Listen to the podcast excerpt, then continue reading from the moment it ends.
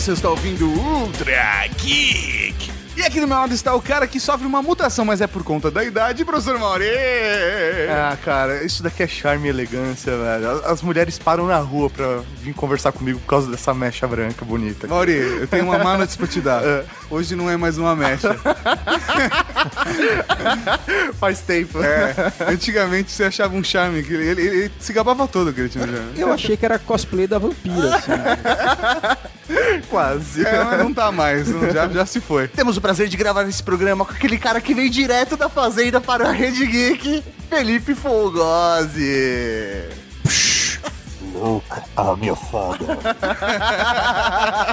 E aí, galera, tudo bem? Estamos aqui diretamente do Túnel do Tempo, que a Fazenda já foi em 2012, né? Já tem três anos, né? Você a gente tá aproveitando aqui o De Volta pro Futuro. Certo, eu entrei no DeLorean. A empolgação dele é porque ele tá juntando um ex-zão do Brasil. Eu tô com gravando com dois ex-reality shows, velho. Caralho, mano. Ah, agora Tá... vai explodir essa audiência, né? Agora... Vamos tirar uma foto e mandar pra tua mãe. Desgraçado. Mas aí, por que você está aqui hoje? Eu tô aqui pra falar do Aurora, né? Vamos falar de coisa boa, né?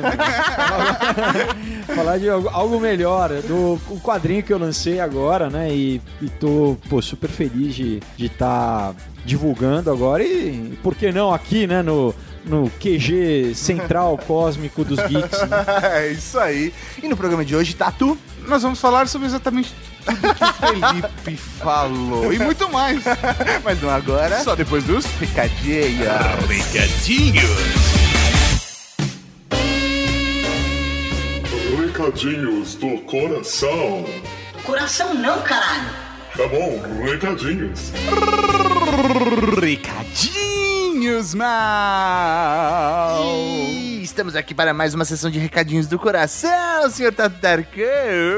Exatamente, professor Mauri. Começando com um recado importante sobre o programa de colaboradores da Cavalaria Geek. Isso mesmo, recebemos diversos currículos, inclusive agora de Amazonas. Exatamente. Muita gente mandou pra gente mensagem. A gente não teve tempo ainda de ler e dar atenção pra todo mundo. Porém, entretanto, todavia, essa semana nos comprometemos em algum horário a acertar isso e responder para as pessoas, mano. Vamos selecionar a pessoa e quem sabe aí nos próximos programas já vamos anunciar quem são os novos colaboradores da Rede Geek. Assim que nós decidirmos, vamos falar com as pessoas, conversar, combinar, etc. E aí a gente dá a resposta. E se você não for selecionado, você vai receber um e-mail mesmo assim, indicando, agradecendo toda a sua Exatamente. disponibilidade para nos ajudar a fazer a Rede Geek. Perfeito. Segundo recadinho rápido da semana, eu estou com voz de teatro de novela, Mauri. Teatro de novela? Empurra a carrocinha. Vamos lá. Segundo recado é do Fábio Barreto, nosso querido amigo Barretão. Sim, se você não conseguiu se inscrever no curso que ele vai te ensinar a fazer um livro em quatro meses, Perdeu, mas ele tem um site onde você pode se inscrever e você recebe um mini curso, oito passos para escrever um livro do zero, e é lá onde ele vai anunciar e lançar os futuros cursos dele. É isso aí, então. Não perca tempo, já vai fazendo esses oito passos e depois você pode se aperfeiçoar na próxima turma que ele abrir. E o link pro site com o mini curso tá aqui no poster. E agora, Cavalaria Geek, se você está ouvindo esse programa, você pode ganhar duas HQs. Na verdade, não. Você pode ganhar uma só. Nós vamos dar duas HQs autografadas pelo Felipe, mas você pode ganhar uma só. E como faz pra ganhar, Maurinho? É muito fácil, é muito simples, é só você fazer aquilo que você já faz. Comentar aqui no post ou mandar um e-mail falando o que você achou do programa. Nós vamos selecionar duas pessoas no sistema mais prático possível. Nós vamos colocar todos os nomes num potinho e fazer um sorteio. Fazer um sorteio e dois felizardos vão ganhar uma HQ Aurora autografada. Você vai receber pelo correio, então só vale quem está no Brasil. Desculpa aí, Cavalaria Geek Samurai, pessoal que tá na Espanha aí, dos Estados Unidos, no Canadá, foi mal. Portugal, é, desculpa aí, mas. Mas a gente vai mandar pro correio pra quem tá no Brasil. Então, é só deixar aqui seu comentário falando do programa nós vamos selecionar, entraremos em contato e avisaremos no próximo programa quem ganhou. E pra finalizar, nós temos um, um último recadinho importante que é sobre leitura de e-mails e comentários. É isso mesmo, nesse programa não teremos a leitura de e-mails e comentários porque hoje já é terça-feira. Exatamente. Então queremos Tá lançar, o, queremos lançar o programa o antes possível, não queremos atrasá-lo, logo então resolvemos sacrificar a leitura de e-mails para que você recebesse o Ultra Geek o mais rápido possível. Tanto essa semana como pra gente poder ir adiantando o da próxima, que já tá gravado, inclusive. É né? isso aí, falta agora a edição. Essas são as nossas políticas pra melhoria da Rede Geek, Maurício. É. O programa de colaboradores da Cavalaria Geek e a gente hoje teve que dar, dar uma... Foi uma emenda É constitucional. Quase isso. Tá? Mas semana que vem a gente volta com tudo, com batismo, tudo do jeito que vocês gostam. É isso aí, agora esse programa tá garantido. E o que tem agora? Tá o que tem agora? Agora tem podcast, podcast, podcast. Podcast. A ameaça que vem do céu. Cientistas alertam. O Sol pode provocar um desastre sem precedente. Uma grande tempestade solar está a caminho. E o pior, não há como saber com precisão quando e como ela vai atingir a Terra. Beleza! Estamos aqui hoje para falar com o Felipe sobre o projeto da HQ Aurora. Sim, mas eu acho que até antes da gente começar a falar efetivamente da, da HQ, acho que seria legal o Felipe ele poder se apresentar para o nosso público. Eu não sei o quanto o nosso público conhece da história dele, de toda a carreira dele até chegar no projeto Aurora. Então, Felipe, se você puder, é, sei lá, contar como sua carreira de ator, como você chegou, qual foi o caminho que você trilhou para chegar na HQ, acho que seria bacana. Quem era um zigoto até pouco tempo, com certeza não lembra, não é. É, mais recente eu, eu fiz Tiquititas no SBT, mas eu tive sorte de fazer alguns trabalhos na TV com essa pegada bem pop, assim. Que aqui no Brasil, infelizmente, a gente não tem muita coisa de ação, de ficção, né? Sim. São poucas as novelas que, que abordam essa temática, assim. Então, eu fiz Os Mutantes, que eu acho que já uma galera já lembra, que não faz tanto tempo, né? Terminou em 2009. A Que eram os X-Men da Record. isso. Com toda a trecheira de, de efeito especial, mas que valia a pena, né? Pô, Porque mano, era da hora fazer sucesso, a galera assistia, É. velho. Curtia bastante. era, era, enfim, era o, era o X-Men Brazuca, né? Mas foi legal, teve álbum de figurinha, marcou uma geração com certeza. Eu sei porque, né? Tem muita gente que vem falar comigo, né? Que, Tem pô, uma galera na internet que te chama de ciclope brasileiro, tá ligado? Né? É mesmo? Pô, é show. E antes disso, né, quer dizer, aí sim, né, a gente voltando mais no tempo, eu fiz as novelas mais comuns, eu vou passar, vou pular, tá? Sim. Mas é, Olho no Olho, que foi uma da, talvez a primeira que abordou, que tinha muito efeito especial, né? De, eu fazia um, quase que um, um ciclope mesmo, né? Porque era, o- era o Aleph que tinha raios nos olhos, né? Exatamente. É, e era bem bacana, cara, porque eu tinha 18 anos e, e cresci lendo quadrinho, então, pô, A da hora, né? tá fazendo lá um trabalho que, que eu fazia meio que um herói, assim, era, era pra mim era incrível, né, cara? Era um sonho mesmo. Então foi muito legal e, e marcou mesmo, né? Tem nego barbado de 40 anos que hoje me para na rua e ainda fala, pô, Aleph, eu assisti a tua novela. Então é muito legal, assim, porque não adianta, né? Quando você é, é mais novo e aquilo te marca, como eu falo, né? Eu falo, pô, eu adoro rock, cara. Por mais que o pessoal me meta o pau no Stallone e fale que ele é mau ator e tudo, eu falo, não, não Cara, adianta, cara. Eu rock come- é rock, Rock é cara. rock, cara. Eu cresci vendo. Eu e- acho foda demais, é rock, foda, né? O Então, foda é que ele foi indicado ao Oscar. não, sim. É porque eles pensaram que não era um, que era um ganhou o melhor roteiro. Não, não, mas é ele, ele É, interpretando. Sim, mas, Porque mas não ganhou o melhor acreditavam roteiro, que ele inclusive. podia ser daquela forma. Isso é genial, cara. Depois viram que o Stallone era igual em todos os filmes. Falaram, ah, não, ah, foda-se. não merece. Chamaram ele pra entrevista. Ele tava, Dorian, Adrian, I won. Mas. Lendária, porque eu tava pensando no Explode Coração. Então, explode coração. Eu, né, eu fiz um, um cigano que era o, era, o, era o Vladimir, que era primo, né? Do, do- Caralho, você tava em Explode Coração, É, Cara, mano. Explode Coração é uma novela mega geek. Da época que eu ainda assistia a É novela. verdade. Eu não assisto mais hoje, Porque tinha, tinha, tinha blogueiro, não Não, tinha? tinha a Tinha, internet. é, tinha. Foi a primeira Exatamente. novela que apresentou o conceito da internet. abordou. Nossa, o que é isso, internet? A rede mundial de computadores. Foi 94, 95, Foi cara. 95, é. Porra. É a su- super rodovia da informação, É, velho. exato. Que mostrava o casal lá, a distância, fazendo É. uma videoconferência Isso. ou algo assim. E ele mostrava eles se conectando através do mapinha da Terra. É, e, tinha, de- e era discada, eu acho, ainda, né? É, Era. Pem, pem, pem. Enfim, é, pessoal, existiu já né, esse mundo.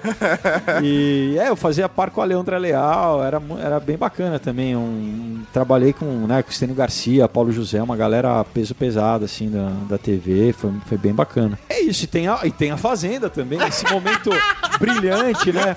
Quer dizer, eu fiz Shakespeare no teatro, fiz, né, fiz Chekhov, fiz grandes autores e, e fiz a Fazenda. Realmente, foda, né? pra vocês verem como a vida do ator no Brasil, né, cara? É isso mesmo, né? Eu, eu, eu, eu- eu- eu compartilho da sua dor. Eu faço coisas tão legais e a galera continua pegando no meu pé por conta do busão do Brasil. Sim. Estamos em escalas completamente diferentes. Amigo, o negócio é comida no prato, né? Exatamente. Muito obrigado.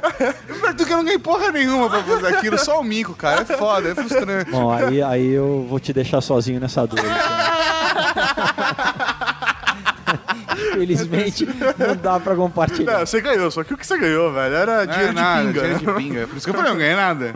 Mas eu não posso falar sobre isso. O contrato é vitalício, eu não posso nem tocar no Ah, você assunto ganhou muita direito. experiência, pô. Pensa É, assim, né? Foi um processo transcendental pra mim. É, não? É, eu não, entrei uma sim. pessoa e saí outra. É Verdade. Nunca mais serei o mesmo.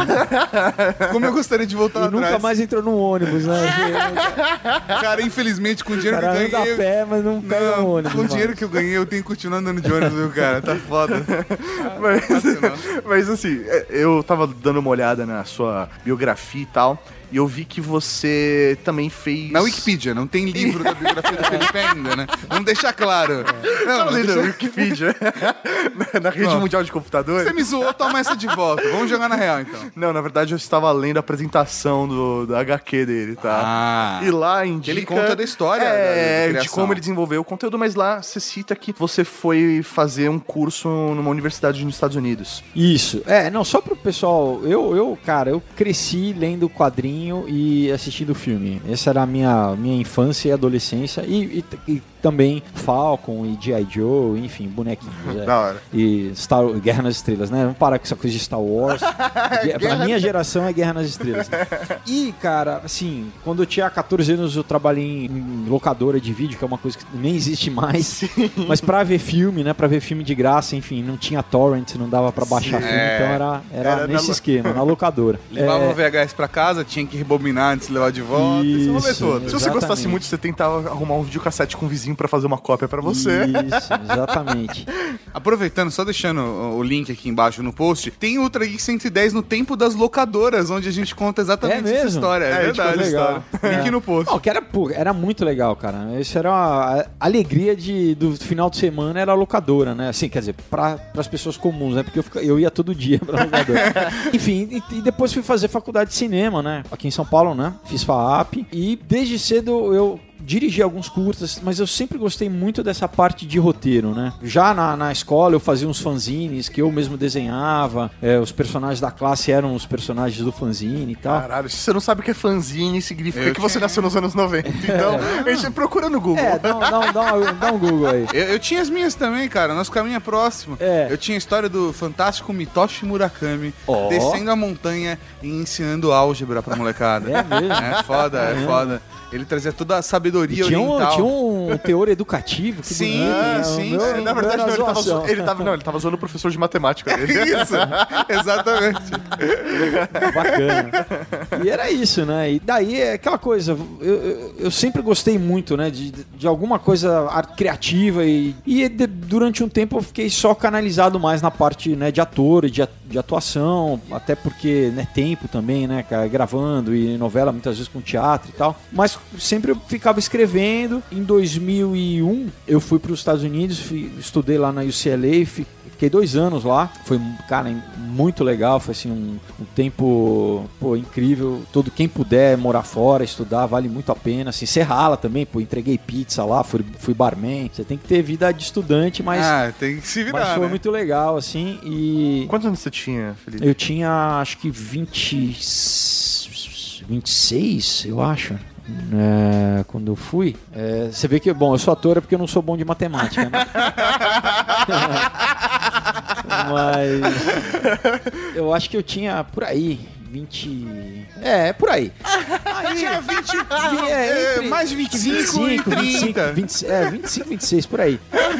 Não, eu já, eu, já, eu já tava um pouco mais velho, tanto porque nessa época que o pessoal vai fazer intercâmbio, meus, eu- meus pais não tinham grana pra me mandar primeiro, e depois eu comecei a trabalhar com 17 anos na TV, né? Então, aquela coisa, você tem que aproveitar o momento, né? Também, dá aquela loucura e tal. Mas eu sempre fiquei com esse desejo, falar, pô, cara, eu quero ir, quero ir. Daí, uma série de circunstâncias, assim, e eu consegui tirar. A princípio ia ficar seis meses, na verdade, e acabei ficando dois anos. Mas o curso da, da UCLA era um curso de dois anos. Eram cursos de seis meses que você. Porque lá é, é, chama cursos de extensão que você vai pegando. é, eles chamam credits, né? São Ah, créditos tá. que daí é, vão computando para tua graduação, né? Você vai fazer, você, você, na verdade monta tua grade, entendeu? Você vai é, montando tua grade e, e depois aquilo vale uma graduação, né? Uma, Maneiro. Uma, uma pós, né? Quando eu voltei em 2000, finalzinho de 2003, o cinema nacional ainda tava Engatinhando. Engatinhando, é. Cidade de Deus, cara, eu, foi, eu, logo- eu lembro que eu acho que foi o primeiro filme que eu vi no cinema quando eu voltei pro Brasil. Tava, né, pô, Cidade de Deus. Um pouco antes tinha sido o, o Central do Brasil, né? Sim. Então ainda tava nessa retomada. E eu, quando eu voltei, eu, eu fiquei com a ideia de escrever roteiro em inglês para vender nos Estados Unidos, porque lá tem um mercado para roteiro, né? Aqui no Brasil, agora ainda tá começando assim, ainda não tá realmente totalmente estabelecido, mas já tá bem melhor do que quando eu voltei, né? Então, assim, eu falei, bom, eu vou tentar é, escrever para fora, entendeu? Em inglês, né, para vender lá, lá fora. E eu comecei a escrever um, o meu primeiro roteiro, né, que chama Knock Me Out, que é uma outra história. Durante, enquanto eu tava escrevendo esse roteiro, uma ex-namorada minha brincou comigo porque eu tenho muito, muito, muito sinal, muita pinta. Ah, eu ganho. E ela me chamava de dálmata, né? Eu, eu- eu me identifiquei com o personagem. É, É. uma ex-namorada do Tato. Ah, não. Ó, aí é, aí é uma piada interna que eu não, eu não, sei do que vocês estão Uma ex- falando. uma ex-namorada do Tato chamava ele de fofucho de poá.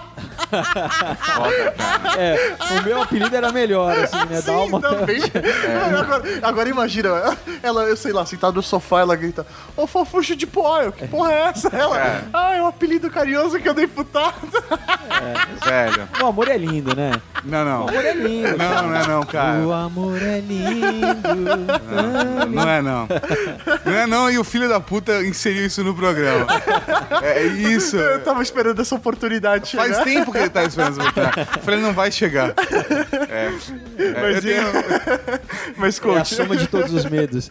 Enfim. A, a, a Aí- sua ex-namorada tava é. vendo as, as suas pintas. Aí, aí eu, eu lembrava que quando eu era pequeno, eu pegava a canetinha e, fica- e ligava, ficava, fazia aquela brincadeira de isso. ligar os pontos. Fiz né? muito isso, cara. E, cara, eu lembro uma vez na praia, eu tava no Rio na, na época fazendo uma novela lá na Globo, e, e na praia com ela eu, eu comecei com o dedo mesmo, assim, e eu notei que, cara, eu tinha alguns padrões geométricos, assim, que não era. Eu falei, cara, que engraçado, né? Faz um, um triângulo isósceles, pô, né, no, no braço aqui. Daí eu comecei a viajar nessa história. Falei, pô, imagina se um cara vai fazer um exame e descobre que tem um padrão lá no, no corpo dele. Mas daí eu pensava, pô, imagina se ele tivesse um, um- não um simples padrão, mas uma constelação. Daí eu comecei a viajar, falei, cara, e quais seriam as consequências disso? Porque o cara, ele nasceu assim, ele e- e aconteceu alguma coisa pra ele, né? Ele passou por algum processo. E essa foi a ideia original do, do Aurora. Só que como eu tava escrevendo esse outro roteiro, eu, eu né, escrevi, né? Porque eu- as ideias você tem que escrever, porque Colocar senão no papel. Senão elas né, somem, vão embora. E me deixei ali. E daí, cara, um tempo depois, é, a-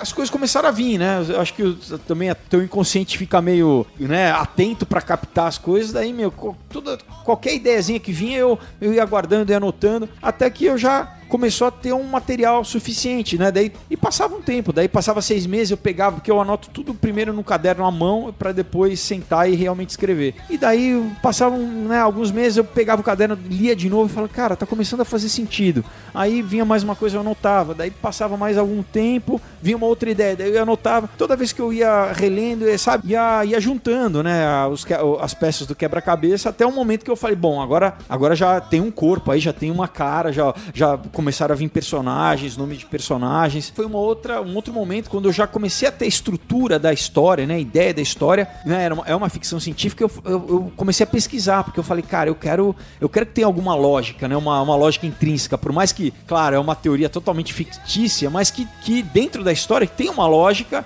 e, e eu gosto desse tipo de ficção que parte do real pro imaginário, né? Aí eu fui pesquisar tu- todos os dados ah, de astronomia, dados médicos, criar esse universo mesmo, porque por mais que o leitor seja leigo, né, ele não, ele, ele lendo, ele tem essa sensação e eu já, já algumas pessoas que já leram já me deram esse, esse feedback, falam, pô, que legal, que a gente viu que teve pesquisa, a gente, né, lendo, por mais que você não saiba que a proteína tem 10 provoca doença X, a pessoa lendo fala, poxa, teve um. Eu imagino que eu fico esperando algum, algum médico ler e fala assim, cara, lá. É, meu, cara. Então, pra mim, como nerd, né, eu, isso tem. Eu, eu, eu achava importante, assim, né, pra mim, né, independente isso, quando eu tava no- fazendo o roteiro ainda. E eu acho legal isso, assim, sabe? Calcular, por exemplo, ah, de cidade X a cidade X demora tantas horas de carro, então, ah, legal. Na história eles vão. Né, não fica é, inverossímil se o cara sai, sabe, sai de uma cena e aparece em outra. Sim. Quanto tempo que isso demoraria, sabe? Eu tive esse- essa preocupação, assim. Nem, nem sempre as pessoas têm, né? A gente assiste X-Men, o episódio 3 lá, o Magneto começa a arrastar a ponte, tá de dia, quando ele acaba, Já- tá à noite. Exatamente, exatamente. meio-dia, meio. É, porque demorou muito pra ele transportar a ponte.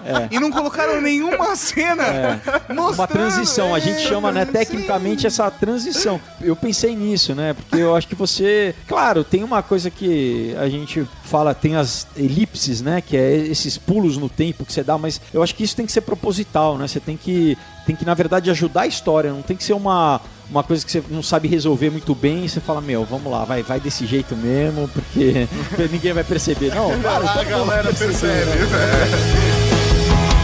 Um alerta da Academia Real de Engenharia do Reino Unido causa preocupação ao redor do mundo. Uma super tempestade solar pode atingir a Terra a qualquer momento. A previsão assusta porque os cientistas só vão saber 30 minutos antes. O efeito pode ser devastador. Segundo o autor do estudo, uma tempestade dessas dimensões ocorre a cada 150 anos. O cientista também afirma que os governos precisam ter um plano de emergência para enfrentar um apagão longo e de grandes proporções. Estava falando aí sobre o roteiro, Felipe. Você criou tal a história, todo o conceito, fez toda uma busca de embasamento histórico, de referências médicas, científicas e tal. Mas ah, a princípio você estava pensando realmente num quadrinho ou num cinema? era um. Ainda é, porque eu tenho ele, né? Mas nasceu como um roteiro pra cinema, né? Como um longa. E o que aconteceu foi que, cara, até pela pegada de ser ficção científica, como a gente já disse aqui no Brasil, infelizmente a gente não tem muita tradição, né? De ficção. No cinema, cara, eu, o o único filme que eu lembro é Aquária, da, do Sandy Júnior, cara.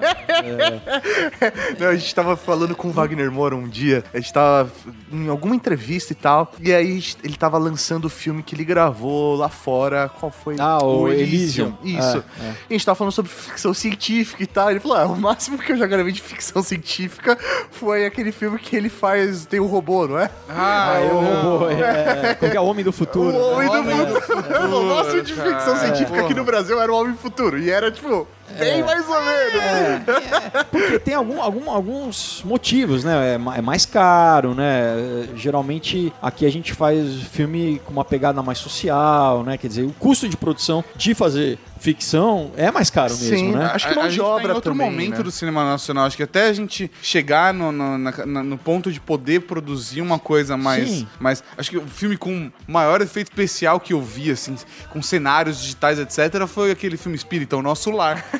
Brasileiro. É, não, é verdade, verdade. verdade, é. E Foi todo produzido lá fora. Não, e tem uma outra coisa também, a gente não tem tradu- tradição literária, né? Então se você vai pensar É. dos, pô, Júlio Verne, o H.G. Wells, os grandes pais da ficção científica, não- a gente não tem nenhum brasileiro, né? Gente- Isso, não chega no vestibular, né? A gente É, lê Machado não. de Assis, mas não passam referência pra gente de infância.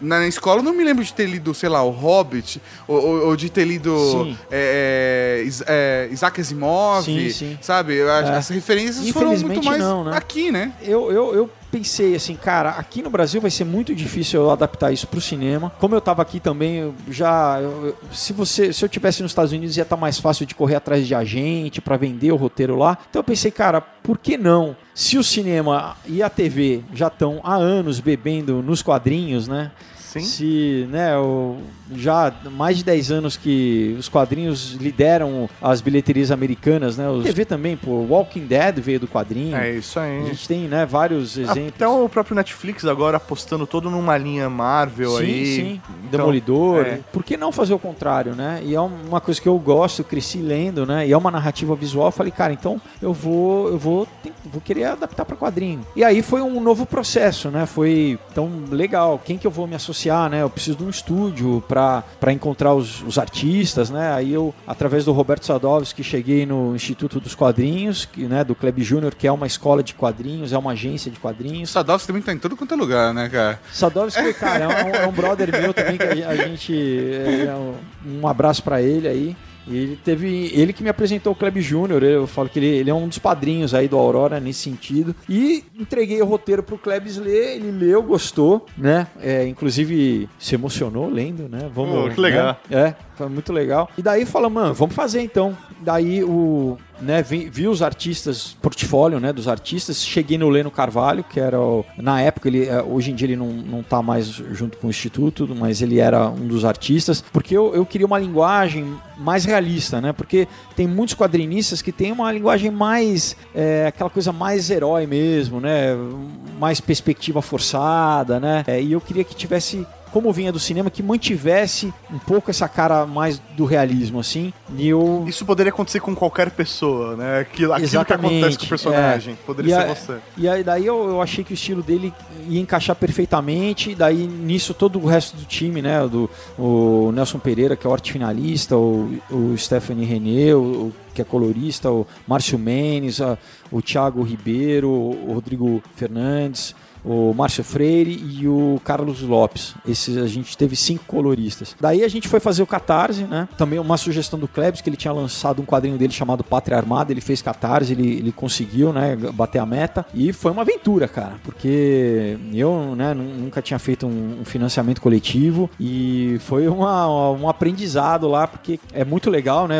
Tem vários projetos, não só de quadrinhos, mas de games, de, enfim, Sim, cinema. projetos tem- sociais. tem muita coisa bacana, mas não é fácil, cara. Você tem que realmente dedicar seu tempo. Eu, pelo menos, fiquei, cara, diariamente mandei e-mail pra todo mundo que eu conhecia, divulguei. Foi árduo. Eu- a gente fechou literalmente no último dia, cara, assim, nas últimas horas. Foi Sério? Com, foi com emoção.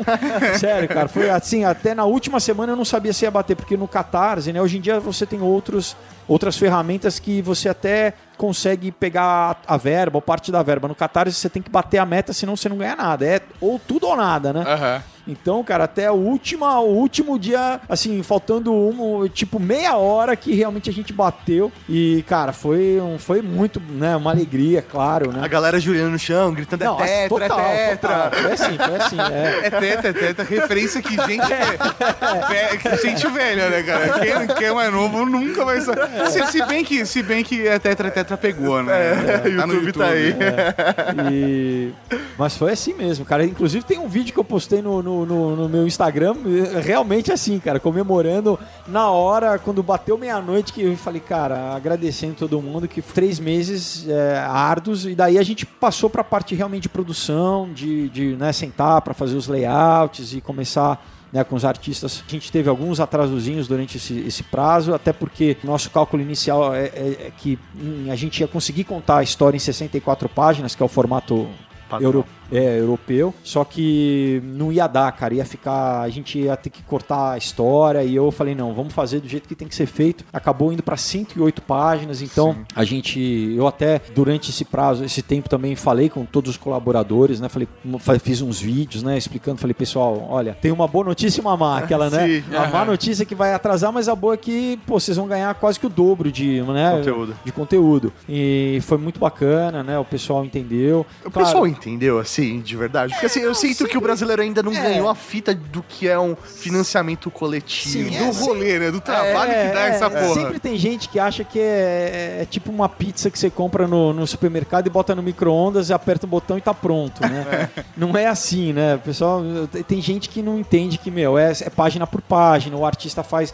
Muitas vezes ele não consegue cumprir o prazo. A gente tinha um prazo, né? Pô, ah, toda sexta-feira tem que entregar cinco páginas. Muitas vezes o cara entregava, demorava 15 dias para entregar. Assim, 45 páginas. E você morrendo, fala, meu, pelo amor de Deus. É que é. eu tenho a sensação de que o brasileiro acha que o financiamento coletivo, carta, catarse, quicante, hum. não importa a plataforma, o cara acha que isso é uma pré-venda. Ah, isso aí, pré-venda. É, é, é ele não acha que é, não, estou apostando Sim, na sua ideia para que ela aconteça claro. e aí, quiçá, eu ganhe claro. a minha recompensa. Sim, né? É. A gente. Aí que tá, a gente só entra, entra em produção porque tem todo um custo, né, cara? Você tem que, tem que pagar os artistas, você tem que pagar gráfica, você tem que pagar toda uma equipe, né? E isso você só tem quando, na verdade, quando não é nem quando você bate a meta, é quando o Catarse te libera a verba, que ainda, É. ainda tem um tempinho. Pra, que, né, que não, né, a grana vem depois. Então, Não é na assim, hora, né? não Nem é na virou meia-noite, tá na sua Exatamente. conta. Então, Porra, não, é, que lindo. não é que tá tudo pronto, né, esperando a grana pra você lançar. Tem isso, né? E nisso tem uma série de imprevistos da vida normal, né? A vida, cara, às vezes alguém fica doente, né? Um, dá um, algum vários problemas e a pessoa não consegue, a gente tem que entender, né? A, a gente procurou fazer o melhor, porque eu, eu não queria prejudicar o- a qualidade, né? Então, por mais que, cara, eu ficava muito preocupado com isso, com as pessoas, com a nossa, a nossa palavra, né? De cumprir o que a gente tinha prometido, mas tinha, cara, é aquela coisa, depois que tá feito, tá feito, não, né? É, Quadrinho não, é, não dá pra, não dá pra voltar atrás, refazer. Então eu falei, cara, às vezes vai demorar mais um pouco, mas vamos, vamos fazer né, o melhor possível. O importante é manter a qualidade aí, no caso. Sim, exato. Claro que nunca, é sempre a gente sempre pode melhorar, né? Sempre tem o ideal. Na verdade, o isso. real sempre fica aquém do ideal, né? É isso aí. Mas, cara, a gente faz o melhor possível pra né, chegar ao máximo do, do melhor, de qualidade, de gra- qualidade gráfica, de impressão, de tudo, né? Agora, de qualquer forma, eu tô muito feliz assim com a resposta, né, cara? A maioria das pessoas que a gente tem recebido assim é, tem gostado muito, elogiado a arte, o roteiro, a, a, né, o, o projeto como um todo. Então, Pra mim isso é muito bacana, cara, como é, é, é o que faz valer a pena, né? Na verdade, a pessoa lê e hoje em dia tá mais fácil, né? Com essa coisa de mídia social, da pessoa, né? Dá um feedback dá um feedback, pra- direto pra você. exatamente, dá um comentário, né? Na, na página, na nossa página oficial no Facebook ou no Instagram, ou enfim, de- né? Tem muitas formas hoje em dia. Eu procuro ler, ler tudo, é, fala- responder as pessoas porque é, é muito bacana esse contato, assim. Aproveitando então, a página oficial do Facebook é. É a Aurora HQ. Então o link procura tá aqui lá. no post. Se você procurar Aurora HQ ou clicar aqui no link do post. Uma coisa que eu achei engraçada, é curiosa, na verdade, que engraçada é, é- parece que vai rir, né? Não é, não, não- eu não vou rir. Mas é curiosa, é que você não utilizou só o, o projeto do Catarse para realizar HQ. Você também buscou incentivo privado Sim. nas empresas. Sim. Que é uma, é uma mentalidade, pela minha conversa com amigos que trabalham com TV e cinema, é muito mais comum. Que quando você fala de HQ, quando você fala de podcast. Com produção ou- independente, É, né? Tem muita gente que eu não sei se se sente inseguro ou se não, não sabe o caminho das pedras, mas que não, não vai pra esse lado. Como que foi? Você já tinha pensado, idealizado isso antes de abrir o Catarse? Foi depois? Como, como que você idealizou isso daí? Cara, é o que eu digo, às vezes um problema acaba virando uma solução, né, uma oportunidade, né? É, exatamente pelo, né, como eu disse a história das 64 páginas, todo o, o nosso o nosso budget, né, o, no- o nosso orçamento do, do Aurora a princípio tinha sido calculado para 64 64 páginas, né? Então, assim... A porque- gráfica tava contando com 64 tudo, páginas. gráfica e os artistas também, porque você paga por, por página, né? Então, Nossa. então, cara, era tudo multiplicado por 64 e a gente, é, beleza, temos uma verba, fizemos o catarse, uhul, ganhamos, ê! E agora, quando a gente foi, meu, fal- faltou, faltou quase metade da verba, né? A gente falou, meu, e agora? A gente e eu, né? Porque é uma produção, é uma produção independente, né? Fudeu. Eu falei, cara, e aí eu tô compromissado agora com as pessoas, né?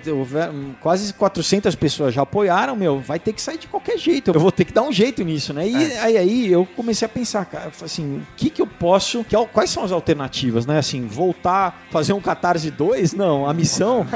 Não, rola. né? Pedir, falar, pessoal, dá graninha, uma Ah, graninha aí. vocês, vocês pagaram pra ouvir essa É. história, mas eu vou dividir em duas partes. Agora eu vou Pegadinha. fazer. Yeah, yeah, yeah, pegadinha do malandro. Não, não, não, não vou lá. Então, cara, eu pensei assim, bom, o que que, o que que fazem, né? O que que fazem muito lá fora é isso, é todo filme, na verdade, tem que as pessoas muitas vezes não percebem, porque quando é bem feito, você não percebe, né? O, é, o, é uma coisa chamada product placement, né? É que que é o, é o merchandising que a gente fala aqui no Brasil, que é o quê? É você inserir de uma forma bacana, que não... que Natural. não- natural, exatamente, que não, que não modifique a história, alguma marca que tenha a ver, né? Que tenha uma- um perfil legal e que, que acredite no projeto. Então eu, eu pensei, falei, cara, eu vou correr atrás, né? Eu, eu, na história, eu pensei quais seriam os os produtos que poderiam se encaixar, que potencialmente interessariam. Então a gente fez uma parceria muito bacana com a LG, né? Porque dentro da história o pessoal vai ler, eh, tem muita gente que, que usa celular, tem muita coisa de tecnologia, eh, de comunicação, então se encaixaria perfeitamente. E com a Subaru também, porque tem, né, tem os carros, tem sequência de ação, de perseguição. Então eu falei, bom, eu vou, eu vou chegar nessas empresas, né? Eu vou montei uma apresentação. Claro, aí você tem que é o que você falou. Você tem que saber dialogar com esse pessoal, com de agência de publicidade, com o departamento de marketing das empresas, porque muitas vezes o pessoal criativo, né, que eu me coloco muitas vezes nesse nessa categoria que meu, aquela coisa, ah, eu não sei mexer com dinheiro, eu não sei lidar com, eu só eu só crio e cara, e, e muitas vezes você acaba perdendo com isso. Essa é a diferença do profissional que tá caminhando e do É, cara, cara, que fica parado. Muitas né? vezes você se prejudica, porque, cara, você muitas vezes é talentoso, tem ideia boa, mas, cara, é, você não vai vender, você acaba vendendo a tua ideia, alguém acaba se apropriando da tua ideia, ganha dinheiro com isso e você que criou, cara, né, Fica trás. Fica pra trás. Então, é, a gente tem que saber, né? E, e todo mundo é todo mundo é gente, ninguém morde, né, cara? Tem essa coisa, ah, não, eu não vou lá. Todo preconceito nasce no medo, sabe? É, então, na verdade, quando o cara é, ah, os caras coxinha lá, eu não vou lá, isso na verdade é uma insegurança do cara, né? É um medo que o cara tem de Ser julgado ali. de ser né? julgado, de você falar, ah, não, teu projeto não é bom, entendeu? Cara, mas não, você tem que acreditar, botar, meter as caras, né? Falar, não, vamos lá, cara. O máximo que aquela coisa, né? O não eu já tenho, É, né? isso aí. Então, cara, é, sabe, monta um projeto bacana, sabe? Pesquisa, hoje em dia na internet é muito fácil você pesquisar, né? Como montar um projeto bacana. E, e, cara, e- entre em contato, sabe? Fala. Poxa, e graças a Deus é. Eu consegui fazer essa parceria com, né, com a LG, com, com a Subaru. Eu, eu acho que eles tão, também estão felizes com o resultado, porque né, eu acho que a parceria tem que ser bom, boa para todo mundo, né? Eu acho que, que eu, né, eu fico feliz também que Ganharam que até eles- mídia no Ultra Geek. cara, porque daí é, é bacana que, sabe, rola um clima bom, legal pra todo mundo e, e é isso. Então a gente conseguiu fazer, né? Uma coisa importante que eu queria desde o começo era que fosse pra banca de, né, de jornal, que não ficasse só em livraria, porque tem muita cidade que não tem livraria, É, né, cara? As, das, das redes grandes, né? Não tem. Hoje em dia nas capitais a maioria você tem até não só a livraria, mas você tem o espaço geek, né? Tem muita É, livraria hoje. aí. Agora, tem cidades que não tem. Então, e eu queria que realmente o maior número possível de pessoas pudesse ter acesso, né? Tá nas livrarias agora, né? O pessoal já pode encontrar nas bancas. É, se você não encontrou na sua banca, reclame lá, peça pro jornaleiro, que daí ele pede na distribuidora e chega, entendeu? É, a gente também vai estar à venda online também, quem não conseguir achar pode encontrar no site do Instituto dos Quadrinhos ou na, na, na FINAC, né? Livraria Cultura, por exemplo. Então, uma das coisas legais também dessas parcerias foi isso, foi a gente, porque você- só consegue botar em banca se você tem um número de tiragem suficiente, senão distribuir, né? Exatamente, senão as, as distribuidoras não aceitam. Então a gente tinha que ter um número X né, de, de tiragem para poder botar na banca e isso foi super bacana. Assim. Em 1859, a Terra foi atingida por uma tempestade solar tão intensa que operadores de telégrafos levaram choques violentos. as máquinas pifaram e, em muitos casos, os papéis que estavam nos telégrafos pegaram fogo. Felipe, você estava falando, né, que você criou a princípio essa história pensando ela para um longa-metragem, para um cinema, e depois fez uma adaptação para o quadrinho. Eu já tive a oportunidade de ler, né, inclusive depois eu quero que você autografe a minha, a minha Opa. cópia. Ah, a minha também, por favor. É, inclusive a gente podia até sortear, né, uma- umas duas cópias pro pessoal da Cavalaria Geek. Vamos, vamos fazer isso. É, depois vamos trocar uma ideia. Só que não vai estar autografada por nome, porque o Felipe já vai autografar agora, tá bom? E aí você recebe em casa depois e escreve seu próprio nome. Deixa um espaço. É, assine aqui. né? Aí facilita. Mas é, vendo o, o- lendo, né, o, o quadrinho e tal, eu comecei a bater o olho e eu consegui ver muito de, de um roteiro de cinema ali, né? Eu até, na verdade, visualizei muito uma série, não necessariamente um longa-metragem. Até pelas referências visuais de como vocês é, escolheram indicar a cidade, é, fazer a apresentação de, de abreviaturas, de- Organizações. de organizações. Eu achei isso muito legal porque, pelo menos pra mim, é, deixou mais dinâmico e me colocou mais no universo e não precisou ficar explicando muita coisa, né? Coisa que uma referência visual Sim, ajuda sim. bastante, né? Então eu achei muito legal fazer essa a forma como vocês fizeram essa adaptação. Eu acho que a gente podia contar um pouco da história, né? Da HQ e gerar o, a a expectativa, né? expectativa, o te- aquele tesãozinho, aquela coceirinha nos dedos. Bom, eu, eu vou, eu vou deixar vocês falarem, né? Que vocês leram. É, eu quero, eu até tô curioso pra saber como, como vocês descreveriam assim do que vocês leram. Primeiro ponto, acho que o que me surpreendeu, o fato de não acontecer no Brasil. Normalmente quando a gente vê uma obra nacional, cinema, séries, é, até mesmo quadrinho, a gente tem a tendência de puxar pra nossa cultura, para as nossas referências, e acho que isso foi um primeiro ponto que me surpreendeu porque a gente tá você tá utilizando uma base cultural, toda uma referência tecnológica que a gente a princípio não, não pensaria pro brasileiro, né? É que é uma coisa muito bacana. É, é, eu, eu gosto quando a gente puxa numa obra brasileira pra nossa cultura. Como a gente tem, por exemplo, o Apagão do Rafa Fernandes, que se passa em São Paulo, aquela parada toda pós-apocalíptica. É, tem o São Paulo dos Mortos também, né? Do Esteves também, que é, é- é muito bacana. É, Eu acho bacana quando a gente faz, mas também acho legal quando a gente faz o oposto. Sim. Não é porque é uma obra nacional que a gente tem a obrigação de contar ela no Brasil. Sim. Sabe, às vezes eu acho que a gente tem um pouco de síndrome do irmão mais novo, sabe? É. Que, ah, tudo não, tudo que, tudo que eu faz é porque faz pro irmão mais velho. É. Aí quando faz uma coisa pro irmão mais novo, não compensa o suficiente Sim. por o irmão mais velho. Eu acho que as pessoas não entenderam ainda que dá pra ser livre, saca? E eu acho muito bacana que você se permitiu caminhar dessa forma, Sim, sabe? é, tem, tem alguns motivos, né? O, o primeiro é porque, como eu, eu já comentei, eu escrevi pensando no, pro mercado americano, né? Então, para se passar lá, então eu localizei, eu- todos os lugares existem, as, né? As locações, é, teve toda uma pesquisa. E o segundo é porque a temática, né? Eu abordo CIA, espionagem, é, né? Essa coisa tecnológica que pro Brasil No máximo a gente ia chegar na BIM. é, exatamente. Aí falar, tipo, Porque me aí perguntaram tem- isso, me perguntaram por que, que você não adaptou pro Brasil, pra realidade brasileira. Eu falei, cara, na verdade era melhor, eu ia ter que escrever um novo roteiro, porque. ia aparecer aí assim, parecer uma ficção científica. Isso, não, eu, eu, eu ia poder falar do Lava Jato, do Mensalão, né, do, do Moro.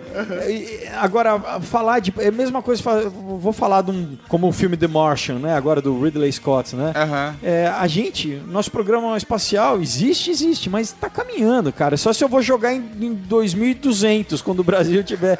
Porque senão, né?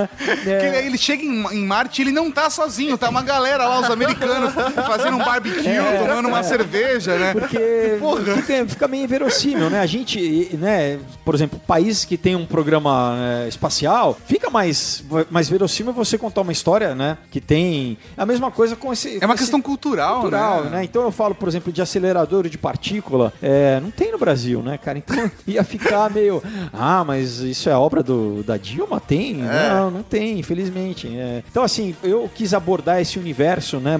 mais tecnológico, mas aqui não, não cabe. Não que eu tenho outros roteiros que são, são, são 100% brasileiros, inclusive falam da cultura brasileira, de tudo Brasil. Agora, nesse caso, Não é, cabia. não cabe. Você ia né? perder todo, todo, todo ponto que você queria Exatamente. trabalhar de fato. né? Mas em, em contrapartida, né, tem um lado tecnológico mega desenvolvido, né? Mas ao mesmo tempo o personagem principal, o Rafa, ele é um pescador, que, é, que é uma, uma profissão extremamente artesanal. Isso, mas ó, né? isso também é uma escolha muito proposital, assim, pra pra ter essa, esse contraste entre, ah, vamos lá, fazer, falar termos, entre o low tech e high tech, assim, né? Mas é, é, é é exatamente, você pegou, é perfeito, cara, é isso, é você pegar isso, é um sujeito comum numa situação extraordinária, né? Que, que É isso, é, isso, é é. uma das, dos plots tradicionais de roteiro, é isso, né? Mas o engraçado é que você falou, ah, o Rafa é o personagem principal, né? Eu demorei pra sacar que ele era o personagem Não, é o principal. Ryan, muita, na verdade, o cara que move a ação é o Ryan, que é o cientista, né? É isso aí. Pra- É. Talvez ele seja o grande protagonista, porque assim, o, o- o Rafa é o cara que sofre o processo. As consequências. Ele, né, ele, ele,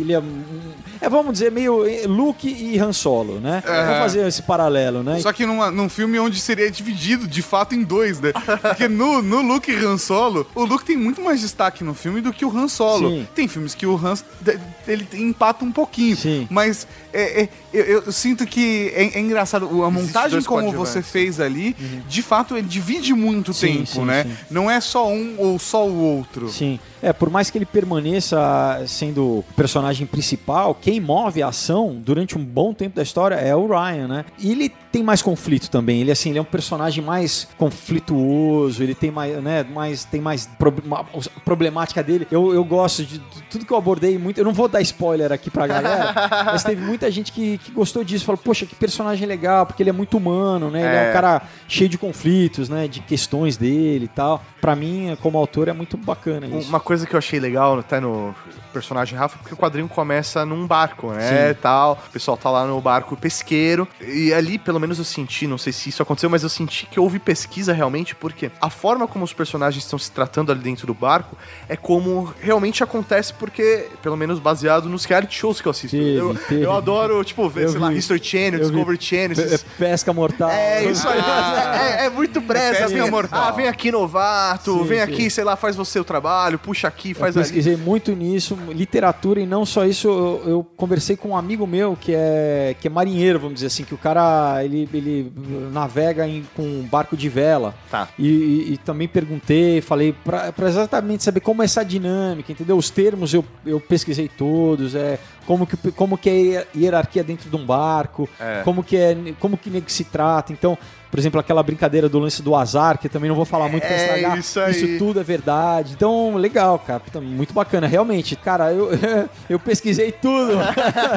Não, eu achei isso É. muito legal porque é, dá pra identificar e dá mais profundidade pro. Assim, a princípio você tá lendo, não faz diferença, mas ele dá, dá um background que é Sim. muito interessante, te traz pra aquele universo Sim. e te coloca naquela cultura que, meu, sei lá, acho que 90% das pessoas que vão ler, 99% não tem Sim, sim. nada a ver com aquilo, né? Sim. Isso é muito interessante. Sintetizando um pouco a história, porque eu acho que até agora a gente não, não, não começou a direcionar direito, mas a história começa num barco, obviamente com cortes pra outras situações, mas vai acontecer uma tempestade cósmica. Isso. E as- os caras estão naquele barco e eles não estão sabendo do que está rolando, porque a tempestade ela afeta também a comunicação. A pequena comunicação que acontece é da Cláudia, da esposa do Rafa, com ele, pelo comunicador lá, pelo rádio, e foi: Rafa, fudeu, volta, volta pra casa. E ele: Não, mas. É, a Cláudia não fala fudeu, mas É. é, mas é. Eu tô falando com. com- eu tô falando É com. o subtexto. as minhas palavras.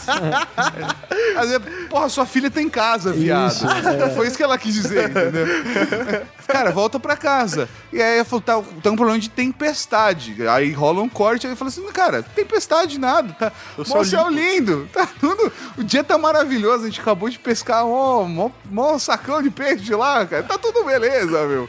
Aí ela, não, não, porque vai rolar uma tempestade, pum, corta e aí o equipamento desliga. Aí ele troca ideia com o brother falando. Ah, desencana, tempestade, olha essa merda. E aí rola uma puta tempestade cósmica e o que acontece de fato é que eu não consigo descrever o visual, porque é um processo É muito visual, visual, ali. é Você tem que legal. ver, cara. Tem um monte de raio, a cena é muito bonita, mas a cena da chuva dele no barco, ela é- ela tem que ser vista, ela não pode ser descrita. Eu não sei se eu conseguiria descrever isso com a empolgação, com a percepção.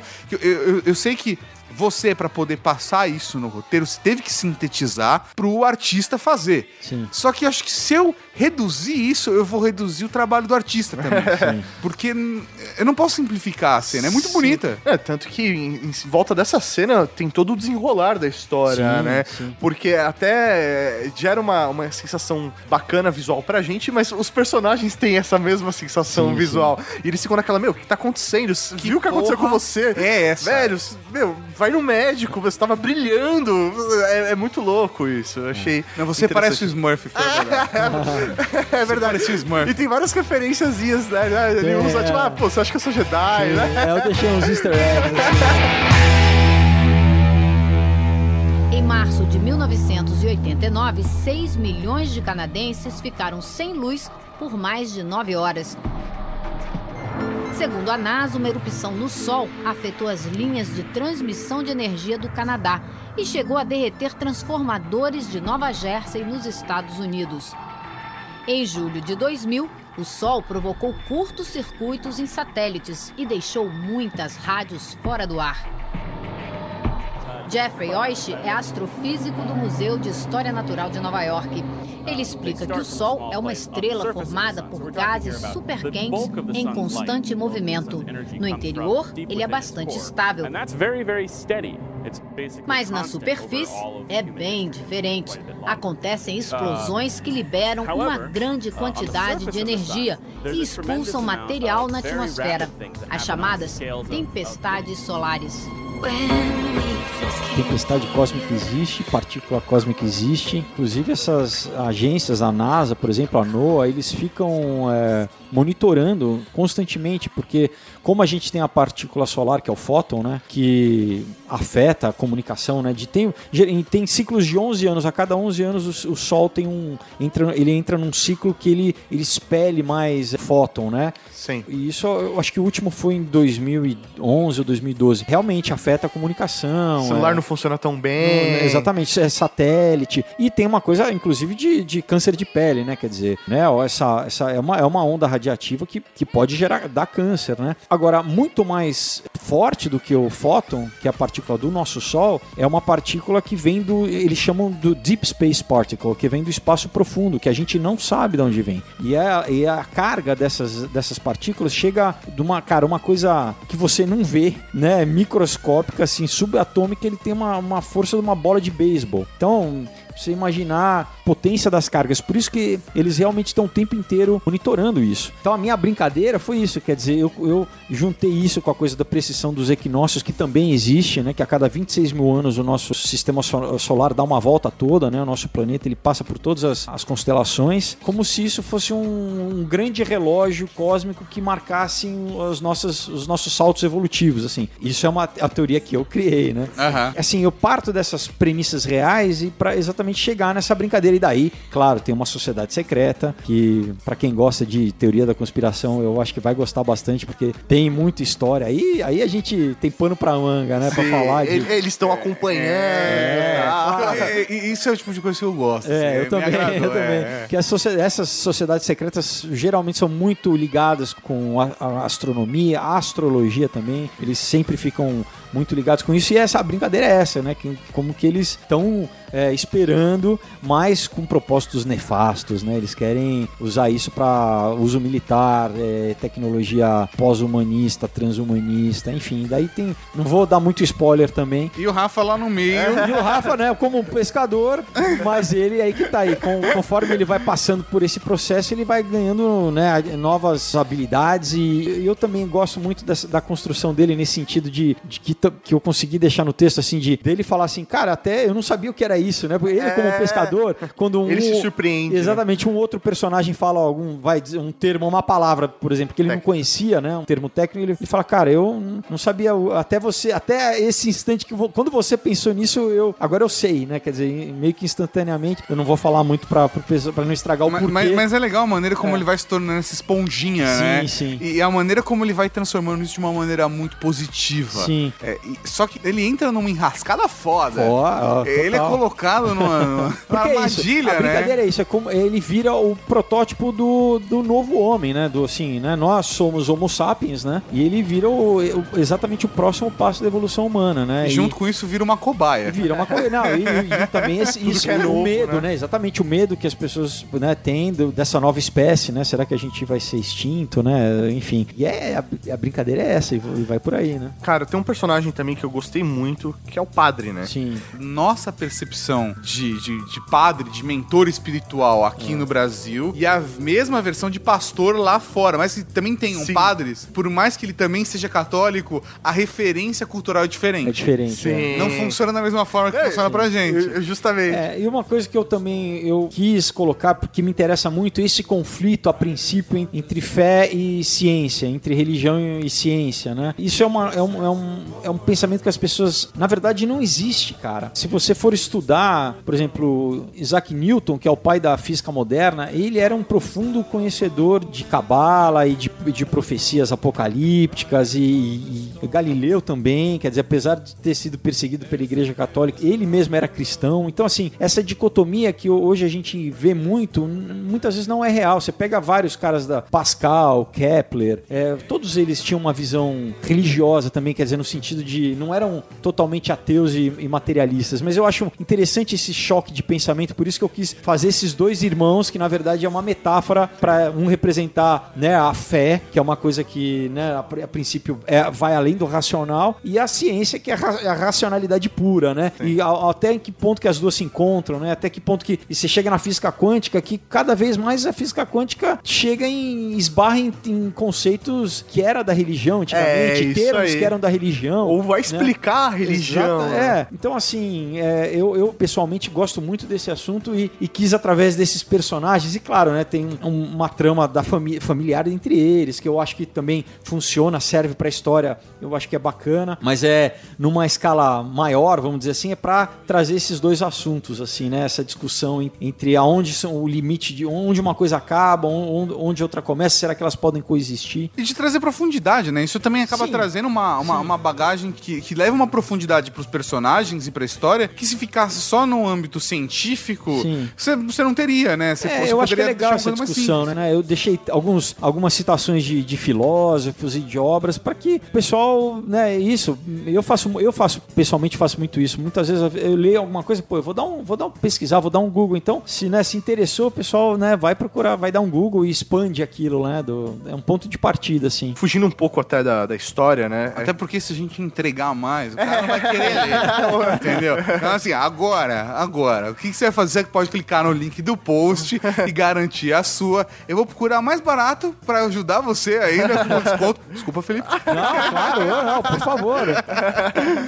Link no post, cara, é só clicar e garante a sua. Uma das coisas que eu mais gostei no, no quadrinho foi a, a cor, né? O, o- como os artistas trabalharam com as cores e os traços, né? do- dos artistas. Mas tem uma cena que eu achei muito bem feita, que é a cena do beijo. Sim. Que ele vai dar na Sim, Cláudia e tal, né? E tem, tipo, um Sim, leve sim, raiozinho sim, ali, né? Pra dar aquela impressão daqueles globos de. Sim, de- uma estática. É, Ah, está. Meu, eu achei muito bem feito a- aquela cena. Eu acho que Legal. o trabalho da- dessa equipe foi realmente, meu, fora do, do padrão, sabe? Foi muito legal e que eu também fiquei com eles pra poder dar exatamente as referências do que tava na minha cabeça, porque às vezes por mais que né, no roteiro você escreva, muitas vezes cada um lê de um jeito, né? E tem referências diferentes. Então o que eu fiz questão de fazer era mon eu montei uma pasta de imagens disso, desde os personagens até figurino, até os carros, os veículos, helicóptero, barco. Eu peguei cinco, seis imagens, efeito dos, dos raios e, e mandei pra eles falando assim, pessoal, é isso assim, sabe? É pra, é pra eles entenderem Também teve o visualmente. processo de mandar Total. referências visuais pra galera Exatamente. é. E, e- e até muitos eu, eu fiquei junto com eles, assim, com os coloristas. Eu fazia muito Skype com o Leno, né? O Carvalho, pra gente, né, pra chegar no- no- nos, nos layouts. E com os coloristas, eu passei algumas noites com eles, assim, porque tem coisa que às vezes não adianta, que você tem que estar junto e falar assim: meu, não, tira um pouco dessa cor, satura mais, ou bo-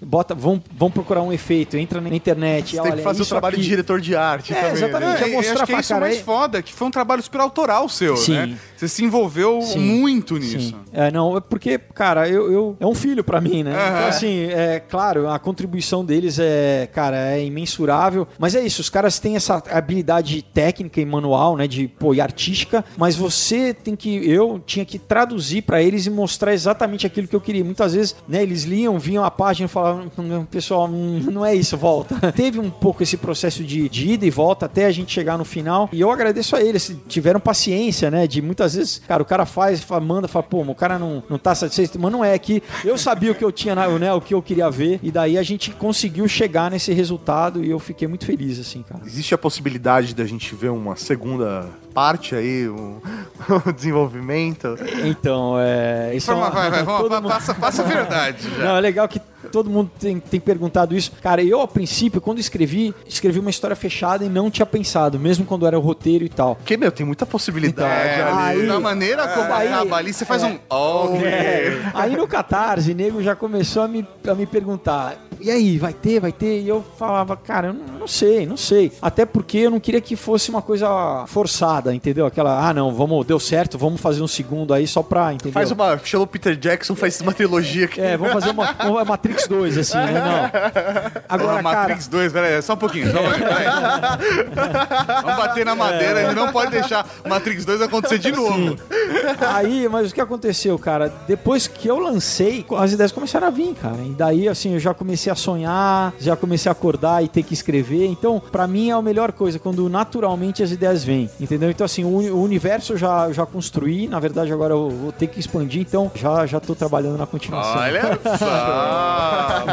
É, espero que não demore tanto tempo, acho que não vai demorar, mas com certeza eu, eu quero que tenha pesquisa também. Eu vou, já tô fazendo pesquisa científica, porque eu, eu acho bacana isso, eu quero que tenha essa. Quero manter essa característica, mas eu acho que vai demorar menos tempo, assim, pra continuação.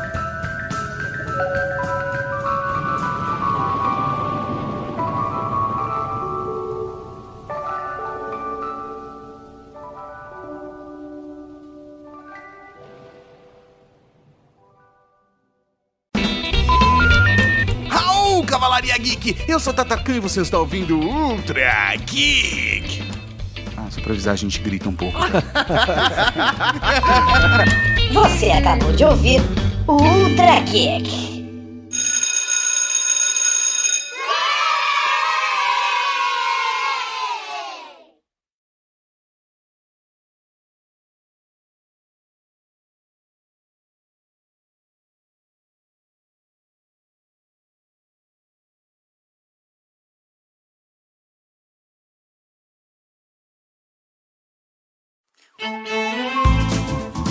Mas o cara, o cara gosta de quadrinho, né? E daí, daí eu tive que buscar matéria de jornal, quando, de, quando a primeira matéria que eu dei pra Folha de São Paulo, eu só falava de quadrinho, tipo 2002, Ah. não, 92. Daí eu falava aqui, ó. Ah, Sim. é, Eu tenho referências, né? Você acha que foi tudo planejado, É. caralho? É foda, cara, é foda. Só que eu não, eu, não- eu- eu não tenho muita foto minha fazendo artes marciais, mas eu tenho acho que de criança só, mas... Cara, adolescência eu não gostava de tirar foto. Sim. Adolescência é uma fase meio É, estranha, não, né, totalmente cara? estranho, totalmente estranho. O pinto cresce, é aquela coisa, fica todo desproporcional, batendo no joelho. É aquela coisa difícil, né, cara?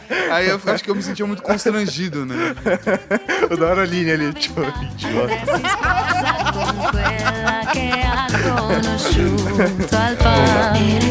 Ha conosciuto